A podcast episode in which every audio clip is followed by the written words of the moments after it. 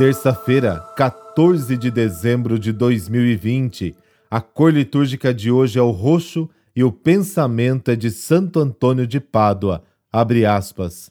Antes do coração mergulhar na devassidão, costuma ele elevar-se em espírito de soberba, que é o princípio de todo pecado. Fecha aspas.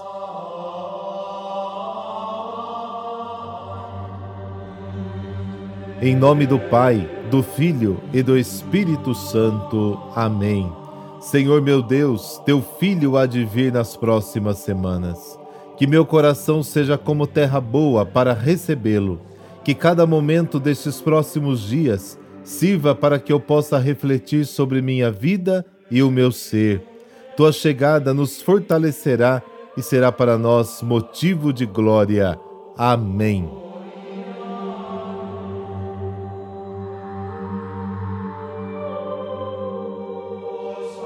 O Evangelho de hoje traz uma reflexão muito importante para a nossa conversão e parte do seguinte princípio: no reino de Deus, as ações importam, não as palavras.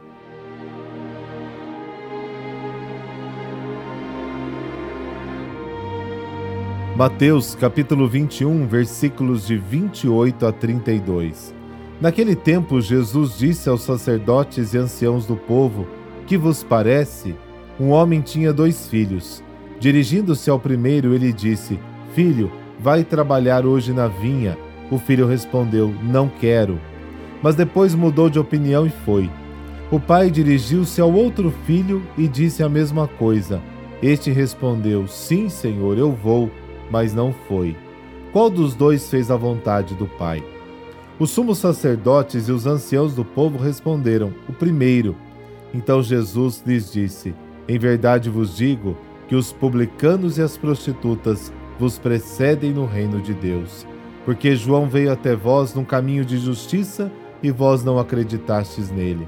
Ao contrário, os publicanos e as prostitutas creram nele. Vós, porém, mesmo vendo isso, não vos arrependestes para crer nele. Palavra da salvação. Glória a vós, Senhor.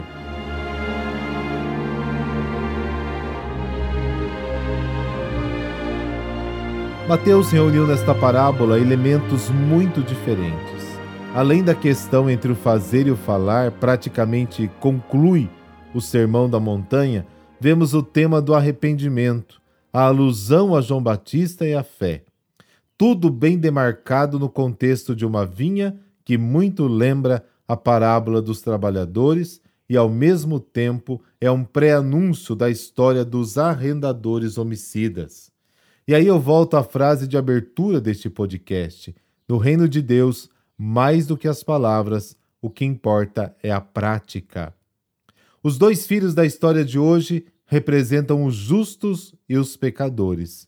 Tem um ditado rabínico que ensina o seguinte: os justos prometem pouco e fazem muito, os ímpios falam muito e não fazem nada.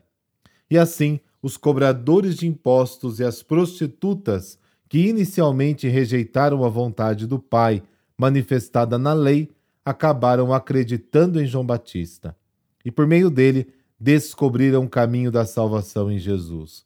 Enquanto os líderes de Israel até que ouviram as pregações do precursor, mas no final não acreditaram nele. Esta passagem transmite muito consolo e confiança. Nenhum pecador deve ser desencorajado, por mais infiéis que somos ou pecadores, Deus sempre vai nos acolher no seu amor e nunca deixará de acreditar em nós. Aliás, mais do que a gente mesmo, ele acredita em nossas potencialidades.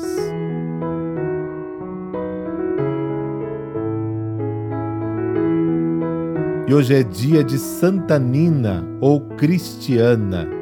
No século IV viveu a escrava Nina, que, embora residisse em território pagão, era uma devota convertida do cristianismo.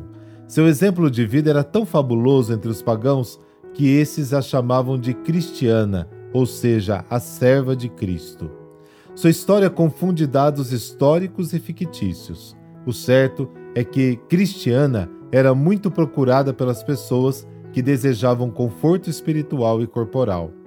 Uma das histórias sobre esta jovem nos conta que ela, procurada por uma senhora cuja filha estava gravemente enferma, rezou a Deus e fez com que a menina levantasse da cama sem sinal de dor ou enfermidade.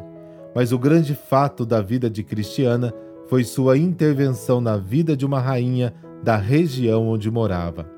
A pobre escrava, reconhecida pelos seus dons de cura, foi levada à presença da soberana, já desenganada pelos médicos. Com uma profunda oração, Cristiana clamou a Deus e logo a rainha já estava recuperada.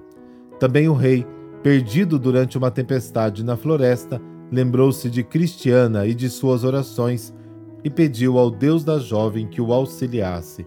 A tempestade acalmou e o rei pôde retornar para casa. Nesse instante, o rei sentiu a fé invadir o seu coração. A partir da conversão dos soberanos, toda a nação foi progressivamente tomada pela fé cristã. Cristiana instruiu o povo, catequizando e ensinando a vida de fé. Depois de uma vida fecunda, Cristiana faleceu em 330.